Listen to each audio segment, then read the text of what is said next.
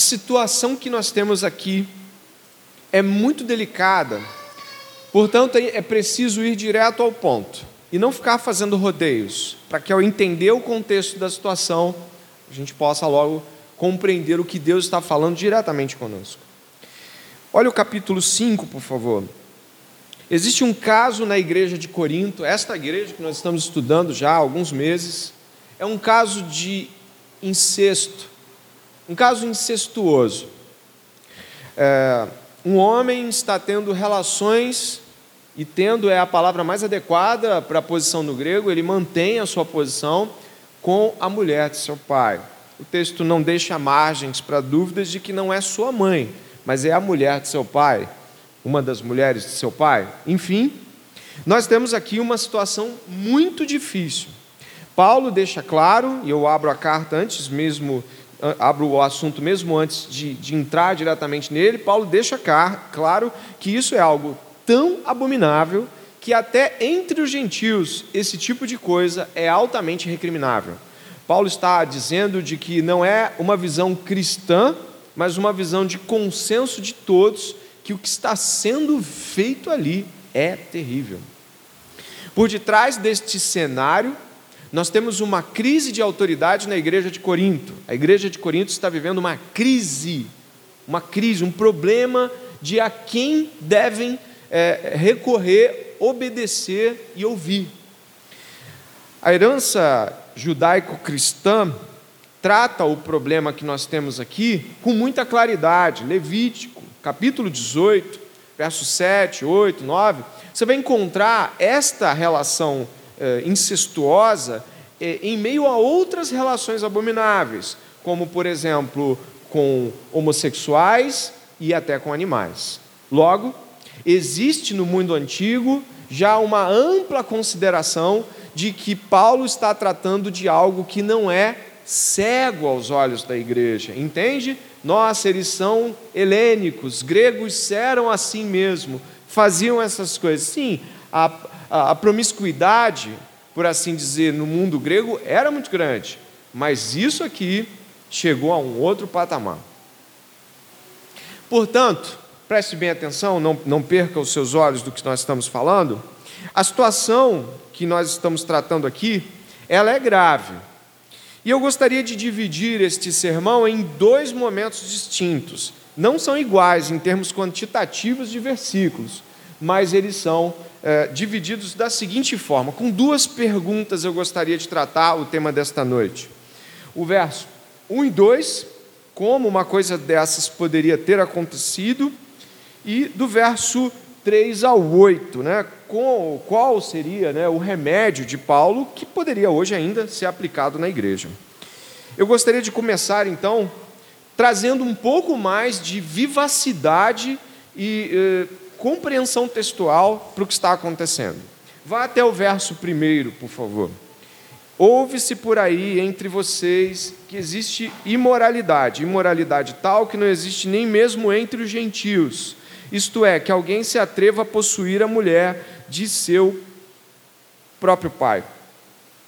Ah, agravando o caso, a gente tem a compreensão de que, sim, a palavra aqui, a palavra imoralidade sexual, é muito comum nos estudos bíblicos sobre as temáticas paulinas, a palavra é porneia é a palavra que dá origem, por exemplo, à pornografia.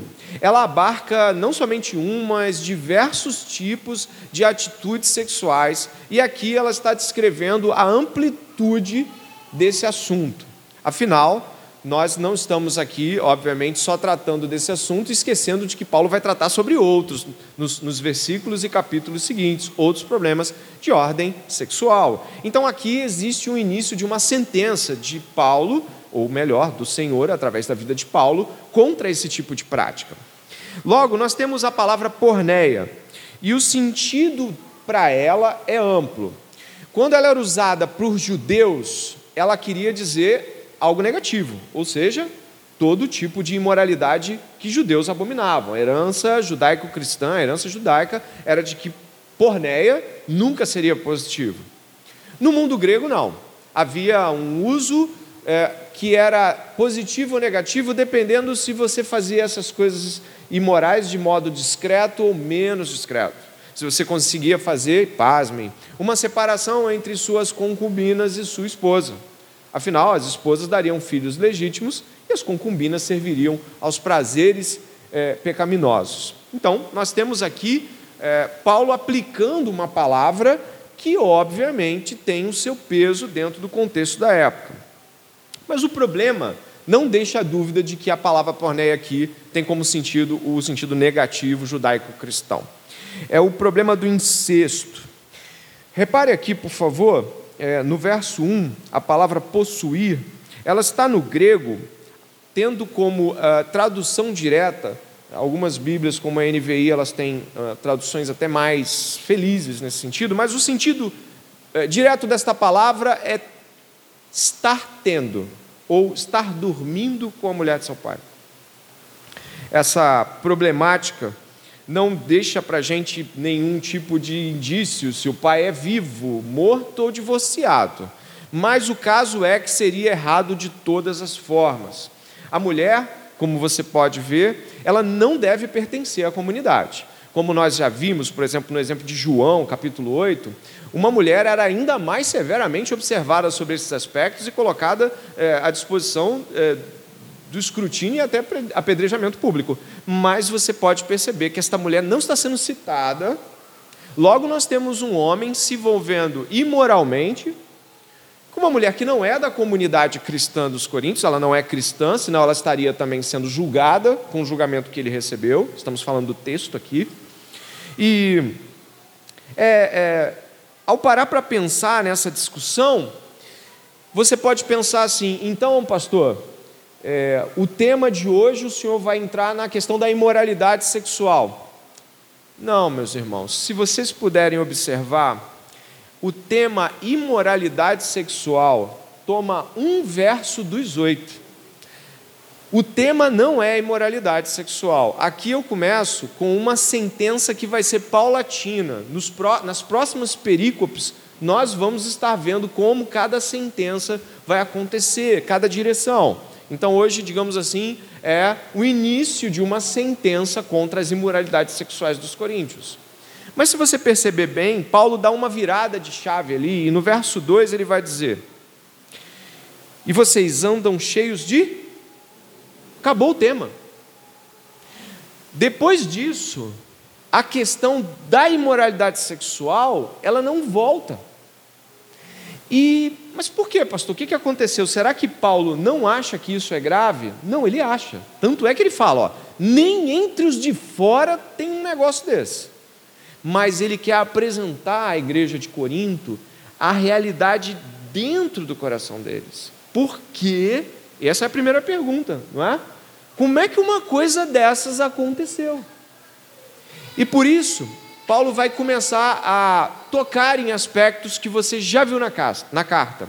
Como, por exemplo, ele vai dizer: E vocês andam cheios de orgulho, quando deveriam ter lamentado e tirado do meio de vocês quem fez uma coisa dessas. A palavra lamentado aqui é a palavra arrependimento, que tem forte conotação cristã de quebrantamento e tristeza pelo pecado. A ideia aqui é: vocês deviam estar arrependidos, tristes de não ter tomado uma atitude até agora. E vai avançar. Eu quero que você continue olhando comigo. Sabe como Paulo vai tratar esta questão? Preste bem atenção. Ele vai desenhar isso de uma maneira a percebermos que a igreja de Corinto, pelo modo como desenvolveu o seu orgulho, gerou uma teologia e uma ética próprios. Sim. Pasmem no que eu estou dizendo para vocês. A igreja de Corinto, ela se encheu tanto de orgulho que ela passou a interpretar o cristianismo a partir do seu orgulho. E a gerar um tipo de ética e espiritualidade que faz muito sentido para eles, dentro do que? Do orgulho deles. Então, nós estamos aqui, eu vou mostrar para você o, o teste prova das Escrituras, para vocês entenderem isso. Eu quero que caminhem comigo no capítulo 4, um capítulo antecedente, é, no verso de número 6 e 7, por gentileza. Dê uma olhada, por favor. Paulo vai dizer: Pois quem é que faz com que você sobressaia? Vou, vou começar do verso 6, me perdoe, por favor. Meus irmãos, 4, 6. Meus irmãos, apliquei estas coisas figuradamente a mim mesmo e a Apolo por causa de vocês, para que, por nosso exemplo, vocês aprendam isso. Não ultrapassem o que está escrito. Vocês se lembram desse sermão? O que estava escrito antes. Paulo trouxe termos da Escritura em várias porções que você na sua Bíblia até talvez veja ela centralizada, diferente do texto corrido, que eram menções do Velho Testamento. Paulo está dizendo: não ultrapasse o que está escrito. Mas eles ultrapassaram o que estava escrito e geraram sua própria teologia, com base no seu orgulho. Vamos lá. Continuando, para que ninguém se encha de. O que, que está escrito? Orgulho, a favor de um em prejuízo de outro. Pois quem é que faz com que você sobressaia? E o que é que você tem que não tenha recebido? E se o recebeu, por que se gloria como se não tivesse recebido? Eu gostaria de ir até o cap... mesmo capítulo, verso 18. Olha aí, ó.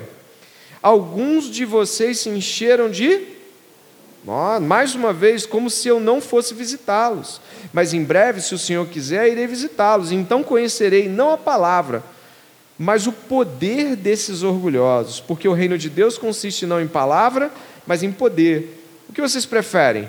Que eu vá até aí com um chicote ou com amor e espírito de mansidão? Então, antes de mostrar a imoralidade deles, Paulo está combatendo um orgulho que gera uma espiritualidade falsa, que gera uma leitura teológica falsa e uma ética como produto disso. Capítulo 6. Eles têm criado uma teologia Olha o 6,12.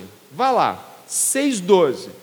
Está entre aspas para você? Para mim está. Isso é algo que eles escreveram para Paulo e que Paulo está respondendo. Está claro isso? Então eles disseram: Todas as coisas me são lícitas. Paulo responde: Mas nem todas convêm. Todas as coisas me são lícitas, mas eu não me deixarei dominar por nenhuma delas. O que eles estão produzindo? Teologia. Uma frase da teologia de Corinto é: Todas as coisas me são lícitas. É uma teologia produzida no orgulho. Mas isso é muito sério, não? Imagine que o orgulho ele é tão poderoso enquanto modo de ver as coisas que se constitui em uma hermenêutica. Já ouviu essa palavra? Hermenêutica? Ela significa interpretação. O orgulho interpreta o orgulho fala sobre algo e pode estar falando completamente diferente, porque ele interpreta à luz disso. E onde eu quero chegar, passando por isso, é de que esta interpretação da igreja de Corinto gerou um tipo de ética. Todos, a grosso modo, você compreende que a ética tem a ver com uh, um comportamento ou um, você tem um tipo de doutrina que gera um tipo de ética, você tem um tipo de, de pensamento que gera um desdobramento comportamental. Tudo bem? Então, a doutrina deles gerou uma ética, e nessa ética não tem problema o que o rapaz fez. Difícil não ser afetado por isso, não é? Eu vou levantar a mão. Se você quiser levantar, é contigo. Eu tenho problemas com orgulho. Sabe o que significa? Que muitas vezes eu produzi um modo de pensar bíblico completamente desviado das Escrituras, por conta de uma interpretação orgulhosa. Então, a respeito do texto, nós precisamos ver que o verso 2 engata em uma compreensão de que a teologia dos coríntios já estava fazendo interpretações. Quem lembra do que eles falaram sobre a, ressurreição? Não tem ressurreição. Não foi isso? Paulo falou, mas como não? Se os mortos não ressuscitam, se, se, os mortos não ressuscitam, Jesus não ressuscitou, se Jesus não ressuscitou, Paulo está combatendo o quê? Uma teologia falsa. Lembra da mesa do Senhor, o que eles fizeram com a mesa do Senhor? Confundiram lá com a festa do amor, e quando foi ver, já estava uma grande bagunça, alguns comendo, outros não comendo, alguns já julgados, gente caindo morta já, porque né, Deus, obviamente, vendo, a sua mesa profanada, alguns já sendo feridos por tal insulto. Um, presta atenção que eu vou marcar o texto com essa fala aqui. O seu orgulho, o meu orgulho, produz uma interpretação e essa interpretação vai chegar no nosso comportamento.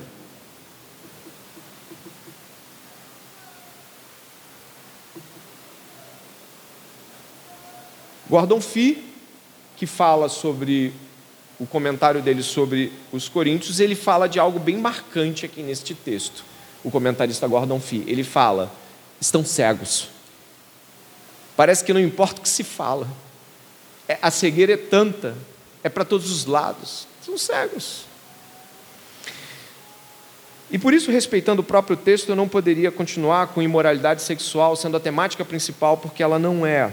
Embora ela vai receber uma sentença já já nos versos seguintes, vai haver um, um julgamento sobre isso, mas ela não é o ponto central. Esse ponto vai ser tocado nos outros sermões. Repare como é que se desdobra o, o, a, a construção dos coríntios aqui. Eles têm um problema com a autoridade, que passa a ser um problema, então, em escolher quem é que eles ouvem: é Apolo ou é Paulo? Preste atenção. Se Deus colocou uma liderança espiritual e você escolhe qual liderança espiritual você decide ouvir, você não está acatando o que Deus lhe deu. Pastores falhos, discipuladores falhos, mas Deus escolheu determinadas pessoas para nos dar determinadas direções e é difícil às vezes para nós, porque a grama do vizinho pode parecer mais verde, por exemplo. É, às vezes, uma vez eu pensei, eu pensei comigo assim, eu falei assim, caramba, se eu fosse discipulado pelo Russell Shedd, vocês lembram do Russell Shedd? Alguém conhece o Russell? Eu pensei assim, cara, eu ia ser um baita teólogo, ele é super manso e tal. Eu falei, mas Deus não me deu o Russell Shedd. E quem me deu Deus? Pessoas que estão aqui. Como já falei no domingo de manhã, pessoas que chegam perto de mim e falam: está tá, tá errado. Cara. Aceita uma opinião? E eu vou dizer que não. Estou louco. Não, aceito, claro. Pode falar. Aceita o conselho. Experimenta olhar para um, um líder teu e falar assim: Você aceita um conselho? Você fala: Não. Eu já tenho um conselho. Já pensou nisso? Impossível. Né? E eles já estavam nessa, não aceitam conselhos escolhiam que liderança deviam ter ou não. Mais à frente, repare só, é, é, se você vê a continuidade, vai dizer Paulo que no verso 3, ó, eu, na verdade, ainda que fisicamente ausente, mas presente em espírito, já sentenciei como se estivesse presente, o autor de tal infâmia esse já sentenciei, apesar de ter uma aparência de passado, ele aqui dentro da construção, dentro da fraseologia, ele quer dizer o seguinte: a sentença é essa, e aí ele vai dar a sentença. Mas imagine, eles estão escolhendo sua própria liderança. Não, eu gosto mais de Paulo, eu vou ouvir ele. Não, eu gosto mais de Apolo, eu vou ouvir ele. Se você está escolhendo sua própria liderança, e não é Deus que está escolhendo, nesse sentido, não congregacional aqui, aqui é uma bagunçacional, é, é uma crise de autoridade, não tem nada aqui que tenha a ver com congregacionalidade, tem a ver com ego, orgulho inflado. Obviamente você não, não, não está ouvindo a voz de Deus, você está escolhendo alguém que lhe agrada. O orgulho contra a autoridade de Paulo era movido pelo interesse dos coríntios. Eles estavam preocupados com seu próprio benefício. E eu fecho aqui esta primeira etapa dizendo o seguinte: Paulo está começando a desenhar de que os desdobramentos gravíssimos da imoralidade dos coríntios têm como raiz o orgulho, que gera uma teologia, que gera uma espiritualidade e que se desdobra numa ética. E que eu digo para vocês, é, vocês estão mais aptos e conseguem enxergar melhor os meus problemas éticos, e aí, claro, em cada nível de aproximação de gente mais próxima, gente menos próxima, vocês estão mais capacitados a ver minhas, os meus movimentos éticos e apontá-los do que muitas vezes eu mesmo. Estou cego para eles. Vai desde o tamanho de uma roupa que eu estou usando, até mesmo um comportamento, ou um modo de falar, de abraçar, ou de, de mencionar tal palavra, de fazer tal brincadeira, ou talvez um modo com o qual você viu que eu consumo determinado tipo de mídia ou filme, ou mesmo qualquer outra coisa de comportamento, porque você está vendo. E eu, muitas vezes, motivado pelo meu próprio coração, estou agindo com o coração, estou indo com ele.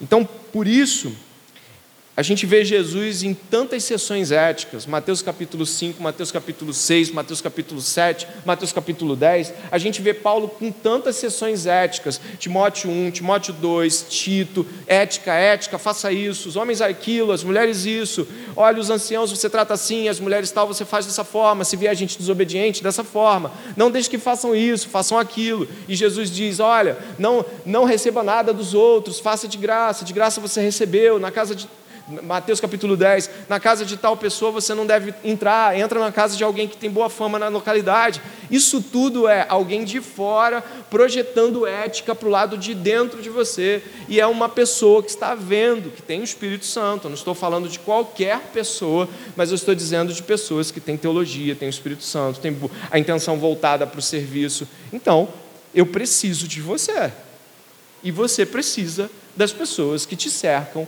e apuram o seu comportamento, porque o seu comportamento se desdobrou de uma percepção das Escrituras ou de uma cegueira do seu coração. Vamos lá. É, quanto a isso, então, a virada aí do verso 3 em diante, é, o remédio de Paulo, está aqui também, como remédio aplicado por Paulo, serve à igreja hoje. O apóstolo Paulo vai dizer o seguinte, a partir do verso 3: Eu, na verdade, ainda fisicamente ausente, mas presente em espírito, já sentenciei como se estivesse presente o autor de tal infâmia. Em nome do nosso Senhor Jesus, reunidos vocês e o meu espírito, com o poder de Jesus, nosso Senhor, que esse tal seja entregue a Satanás para a destruição da carne, a fim de que o espírito seja salvo no dia do Senhor. Não é bom esse você pode ler de novo comigo? Não é bom esse? É impossível não mencionar orgulho o tempo todo, porque é isso que está. Não é bom esse, esse orgulho que vocês têm? Por acaso vocês não sabem que um pouco de fermento leva a massa toda? Joguem fora o velho fermento, para que vocês sejam nova massa, como de fato já são, sem fermento. Pois também Cristo, nosso Cordeiro Pascal, foi sacrificado por isso, celebremos a festa não com velho fermento, nem com fermento do mal e da maldade, mas com o pão sem fermento, o pão da sinceridade e da verdade. Aqui nós temos pelo menos dois aspectos centrais da fala paulina. Você percebeu que Paulo está usando termos pesadíssimos? Qual outra carta você vê o entregue a Satanás? É muito difícil. Acho que nem tem. Você percebe que, quando ele vai falar de Alexandre o Latueiro, ele vai dizer que Deus pague o que ele fez. Mas aqui a coisa parece. Os comentaristas que, que pude averiguar disseram algo interessante sobre o apóstolo Paulo. Nós às vezes esquecemos, às vezes, nem sempre, às vezes a gente esquece que ele era judeu. Às vezes a gente esquece que Paulo ele era alguém que leu Isaías 6 em loop já leu Isaías 6? Isaías, homem de Deus, Deus se apresenta. E a Vé apresenta-se para ele num soberano trono. No ano da morte do rei Uzias, eu vi o Senhor assentado no alto sublime trono. Dentro daquilo tudo aparecem querubins, serafins, cantando incessantemente: Santo, Santo, Santo, Santo é o Senhor dos exércitos, e a terra inteira está cheia da sua glória. O que, que Isaías fez? Ele olhou para o santo, olhou para ele e falou aquela frase marcante: Eu sou um homem de lábios impuros e vivo no meio de um povo de impuros lábios, e os meus olhos viram o Senhor. Não podemos esquecer que o apóstolo Paulo é marcado com a santidade judaica. Uma santidade que requer que o pecado seja arrancado em meio de apedrejamento e chão aberto para a tribo de Corá. É um Deus que, quando via o pecado, e a gente não pode esquecer, por exemplo, de Ananias e Safira, um fato marcante. Nós é, somos gentios. Eu sou um gentil, você é um gentil, você é alguém que estava fora da aliança e foi enxertado na aliança. A nossa visão sobre santidade não chega a um décimo do que era marcado no coração de um judeu até os 12, 13, 14, 15 anos. A visão de Yahvé, o glorioso e santo Yahvé. Ele, ele sequer pode se aproximar do pecado, a sua santidade, gloriosa santidade, permeia todas as suas obras. Todas as visões gloriosas de Yahvé e seus serafins são vislumbrantes. Toda a história do povo de Israel no deserto é uma história marcada por, com o pecado, Deus arrasa, acaba com tudo. E o apóstolo Paulo é um judeu, e ele está vendo o povo de Deus, que se chama pelo seu nome, tratando uma relação incestuosa como se não fosse nada, no seio da igreja. Então o apóstolo Paulo está ali com toda a sua construção judaica de compreensão de lábios impuros no meio de um povo de impuros lábios, tem que arrancar isso. Isso, e a Vé não permite que isso aconteça. E é fato de que ele lança toda esta perspectiva na santidade do Senhor. E ele deixa bem claro que tem de haver uma separação. Este homem precisa ser arrancado dali, porque ele está contagiando, ele está inflamando, ele é um fermento, ele é um fermento dessa situação. Deixando claro aqui que a figura do fermento não é subjetiva. Existe um fermento que precisa ser retirado aqui, e é este homem. É claro, vamos desdobrar mais sobre isso, mas eu gostaria de marcar esse ponto também. Presta atenção. Qual é o ódio que você tem contra o pecado? É assim que o livro de Provérbios diz: que o temor do, do Senhor é odiar o pecado. Odiar, não tolerar. E Isaías começa por ele mesmo. Ai de mim. Paulo está aqui num juízo profético, obviamente, contra a imoralidade, lançando em face a santidade do Deus Yahvé. E se seguirmos à frente, vamos encontrar Jesus logo depois. Mas eu pergunto antes de virar a minha página no sermão: você odeia o seu pecado? Você odeia o seu pecado? Pense no que você costuma cometer. Pense contra o que você luta. Você o odeia, sente náuseas e desprezo absoluto. Luta contra, contra ele com todas as suas forças. O arranca-o como quem arranca o braço, o olho, e é melhor entrar assim no reino dos céus do que completinho ir para o inferno. É, esse é um ponto importante, a santidade do Senhor. Marca o texto isso também. Paulo vai dizer que este orgulho deles não é bom. A sentença paulina é de que este homem deve ser lançado fora da comunidade. E ele deve ser e deve ser feito isso de tal modo que ele vá e cumpra a sentença do que ele está proposto no coração. Mas existem aspectos aqui que talvez passem batido, né? Por exemplo, ele é excomungado, ele é excluído da comunidade. É uma disciplina, é uma disciplina. Ele está excluído, ponto. Mas ninguém faz mal a ele fora disso. Ninguém vai na casa dele lançar praguejamentos. Não, não, não, é, não existe outra coisa além da excomunhão. Mas por quê? Porque isso basta. Um homem que vai estar fora do seio da pregação, não vai estar mais ouvindo a pregação, não vai estar mais com a comunhão dos irmãos, não vai estar mais diante de correções. Os freios do pecado vão ser arrancados. O carro da destruição vai descer ribanceira abaixo. Se está aqui agora, você está ouvindo contra o nosso pecado, sim ou não? Sim, estamos ouvindo contra o nosso pecado. No domingo que vem, você vai ouvir de novo. Quando você encontra com essas pessoas ao longo da semana, elas falam coisas para vocês sobre o, o pecado tem que sair de lá, Jesus é bom. Agora tira tudo isso. É ladeira abaixo. Pare de ouvir a palavra. Pare de ter comunhão.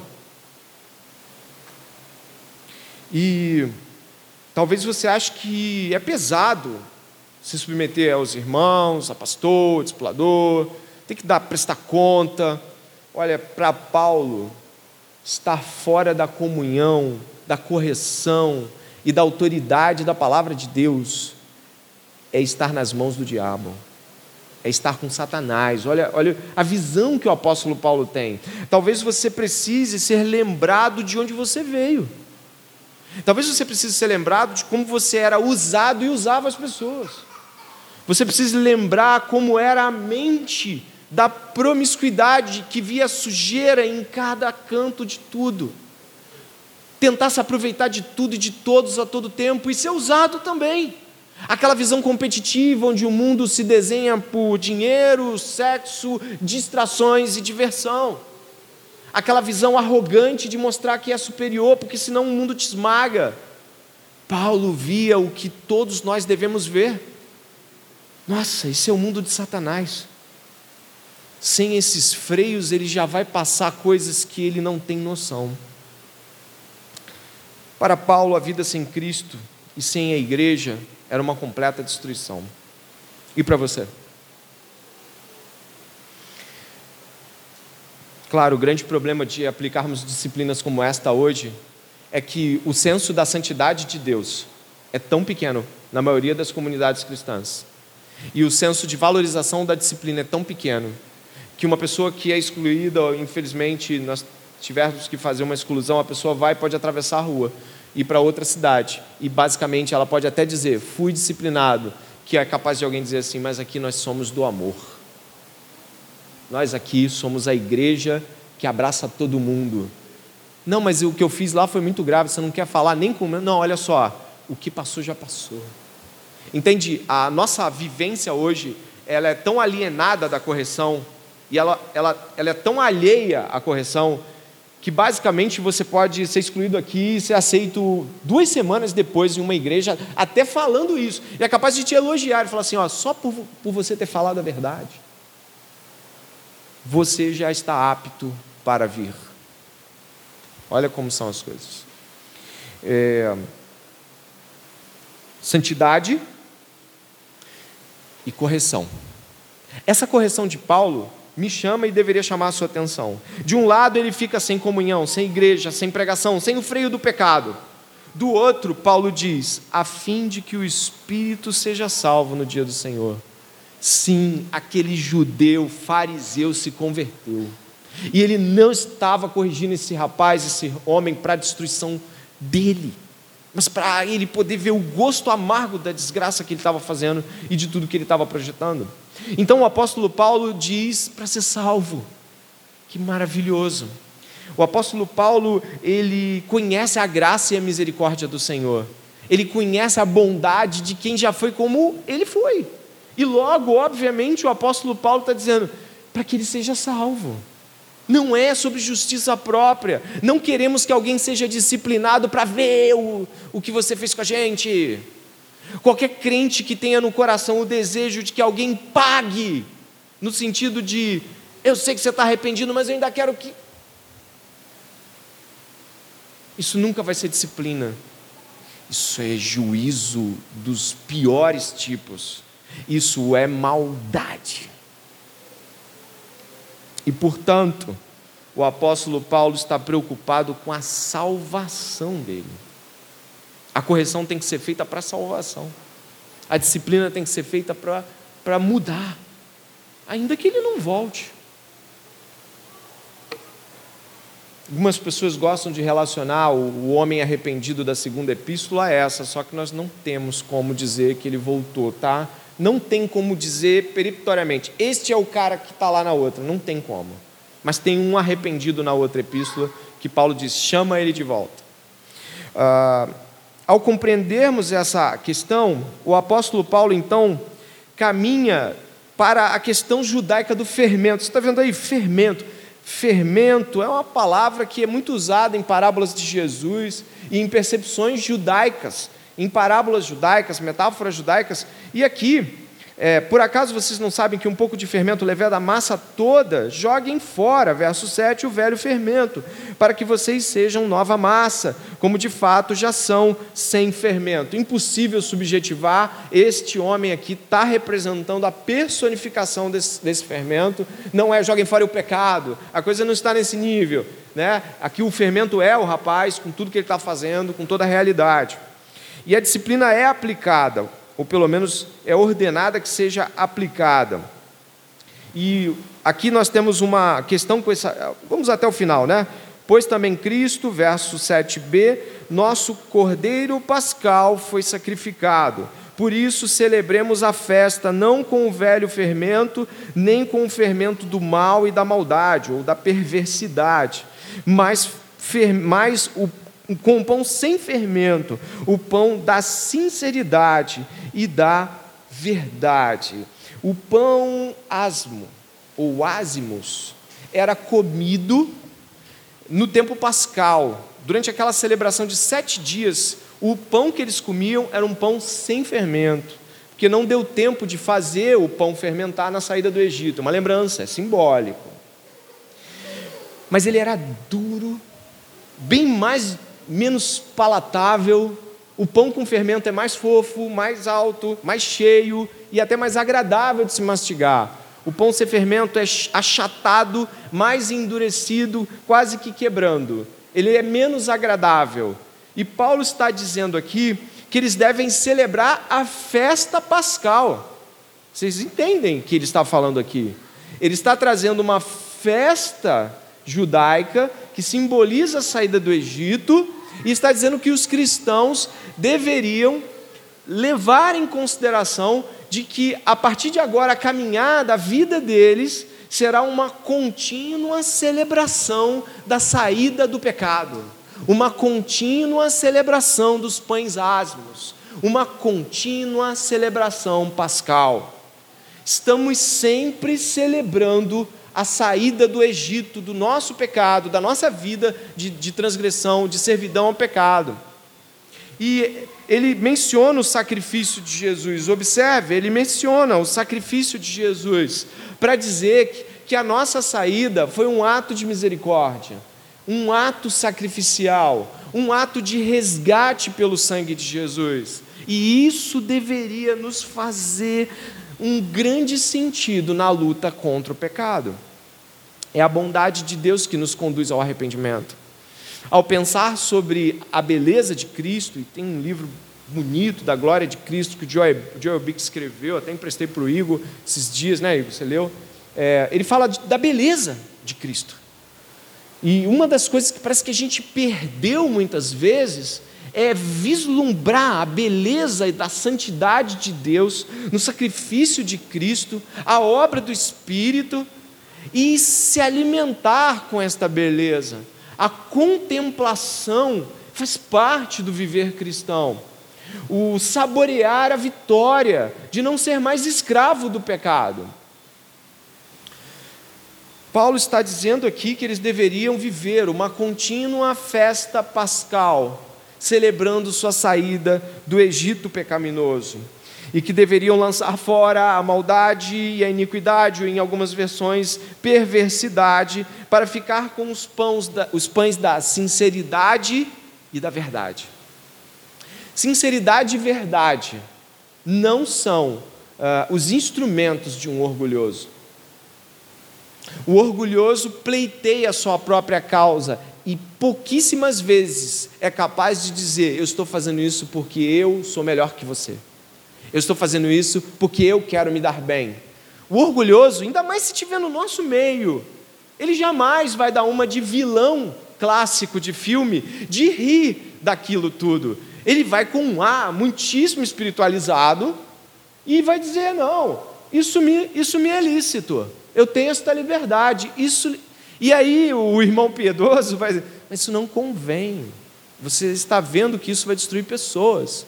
Repare que o pecado aqui parece ser uma preocupação contagiosa de Paulo. Tira o fermento, joga fora. Não deixa ele ali, porque isso vai se espalhar, ele pode levedar toda a massa, ele pode alcançar todos vocês. O que vocês estão olhando externamente, ao não ao tolerarem, pode se tornar o que vocês todos vão estar fazendo. Portanto, o imperativo de Paulo aqui é: joguem fora, é, celebremos a festa. E ao pensar sobre essa realidade, concluindo aqui em alguns minutinhos, eu gostaria de aplicar as coisas que nós ouvimos diretamente aos nossos corações. E eu gostaria que você fosse humilde o suficiente para receber como palavra de Deus, já que a exposição bíblica foi feita às claras. E caso você a reprove, estou aberto no final do culto a um erro hermenêutico. Mas o que me parece é que o apóstolo Paulo olha para a imoralidade sexual e fala: Isso é terrível o que vocês fizeram. O que esse homem fez foi muito, muito horrível nome do Senhor sendo difamado, a comunidade tolerando, que coisa horrível, mas tem um problema maior. Que? Sim, é um problema dentro de vocês. É o orgulho de vocês. É o orgulho que, que lê como as coisas devem ser de uma maneira completamente torta. É um orgulho que não admite autoridade sobre vocês. É um orgulho que vocês sequer se envergonham uma das coisas mais marcantes do orgulho é que ele não nos deixa lamentar pelo que estamos fazendo. Estamos tão inflados, tão cheios de certeza que é impossível lamentar. Você está chorando diante da pessoa, olha, você está se destruindo, você está levando a outros, você está fazendo algo que você vai se arrepender. E a pessoa, tá, se Deus quiser me fazer me arrepender, Ele vai fazer. Se Deus, né? Eu vou fazer. Na hora dele, no tempo dele, eu sou reformado.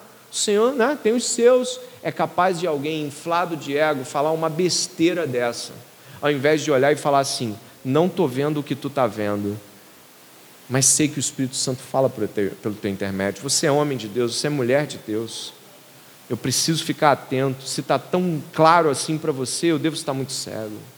Ora comigo aqui, me mostra mais de como a palavra de Deus atua na minha mentira, no meu orgulho, na minha lascívia, na minha ira, na minha contrariedade, na minha impaciência, na minha, na minha falta de compreensão com o próximo, na ausência de amor. Eu, estou, eu, não, eu não estou nem lamentando, você está dizendo que o negócio está desse tamanho, eu não estou nem lamentando. Olha, devo, deve estar ruim a coisa. Essa é a compreensão madura. A compreensão madura não é eu sinto, logo faço. Eu concordo, então está certo. A compreensão madura é: você está me mostrando a Escritura, você é alguém confiável, você é homem de Deus, é mulher de Deus. Eu preciso agora orar. Eu preciso que você ore comigo. Absoluta certeza que se eu estiver errado, Deus vai mostrar. E eu confio que Deus pode usar você, pode usar outras pessoas. É uma compreensão madura e honesta. Trabalha com a verdade e a compreensão de autossuspeita de que somos pecadores. Então, um ponto importante: o pecado não é tolerável nas Escrituras. Qualquer morosidade em arrancar o pecado, qualquer tranquilidade em saber que você está hoje em pecado de continuidade, em cometeu algo, não quer confessar, não confessou, qualquer tranquilidade em seu coração quanto a pecados é abominável precisa ser arrancado, você precisa se arrepender, eu preciso me arrepender, precisamos lamentar. Dois, não sinta pena de disciplinas eclesiásticas. É tão raro, é tão difícil disciplina hoje. Algumas pessoas acham até que é impossível disciplinar alguém. Não, não senta, não fique assim, ah, coitado. Diga assim, Senhor, que ele, que ela possa ser restituído, que ele possa melhorar. Outro ponto importante: não rejeite a correção, abrace-a. A correção nem sempre vai ser perfeita. Deixa eu lhe dizer uma coisa: a correção nem sempre vai ser a melhor possível. Nem nossos pais sempre nos corrigiam tudo direitinho. Correção nem sempre vai ser a redondinha, mas ela está apontando para algo, algo feio, sujo aconteceu. Nem sempre a correção vai ser a mais adequada, mas creia que o Senhor pode usar até correções inadequadas ou não tão bem preparadas para tirar você e eu dessa cegueira. A gente tem que ficar em alerta. E por fim, celebremos a festa. Quando você está celebrando uma festa, você não tem que ficar pensando em tudo fora da festa. Se você está no aniversário de alguém, você tem que estar focado, senão você não consegue se alegrar. Se você não pensar assim, poxa, eu estou no aniversário dessa pessoa, assim que eu vi com os problemas, mas pô, eu estou aqui, ela me chamou, então eu vou me alegrar. Você está celebrando a sua vitória dos, pelos pecados que Jesus arrancou você do Egito. É uma celebração. É preciso pensar sobre isso. É preciso viver esta alegria de não ser mais dominado pelos pecados. É uma alegria muito grande. Vamos orar ao Senhor e pedir que a nossa visão do orgulho, que para nós é tão menor do que a realidade que de fato é, seja mostrada aos nossos olhos. Que eu e você dependamos mais dos irmãos para mudança ética, para mudança comportamental, estejamos mais abertos, que o pastor André esteja mais aberto para que você fale comigo sobre algo que acredita que eu possa melhorar, que o membro dessa igreja seja, seja que o visitante que está pleiteando a membresia seja aberto. Amém? Oremos.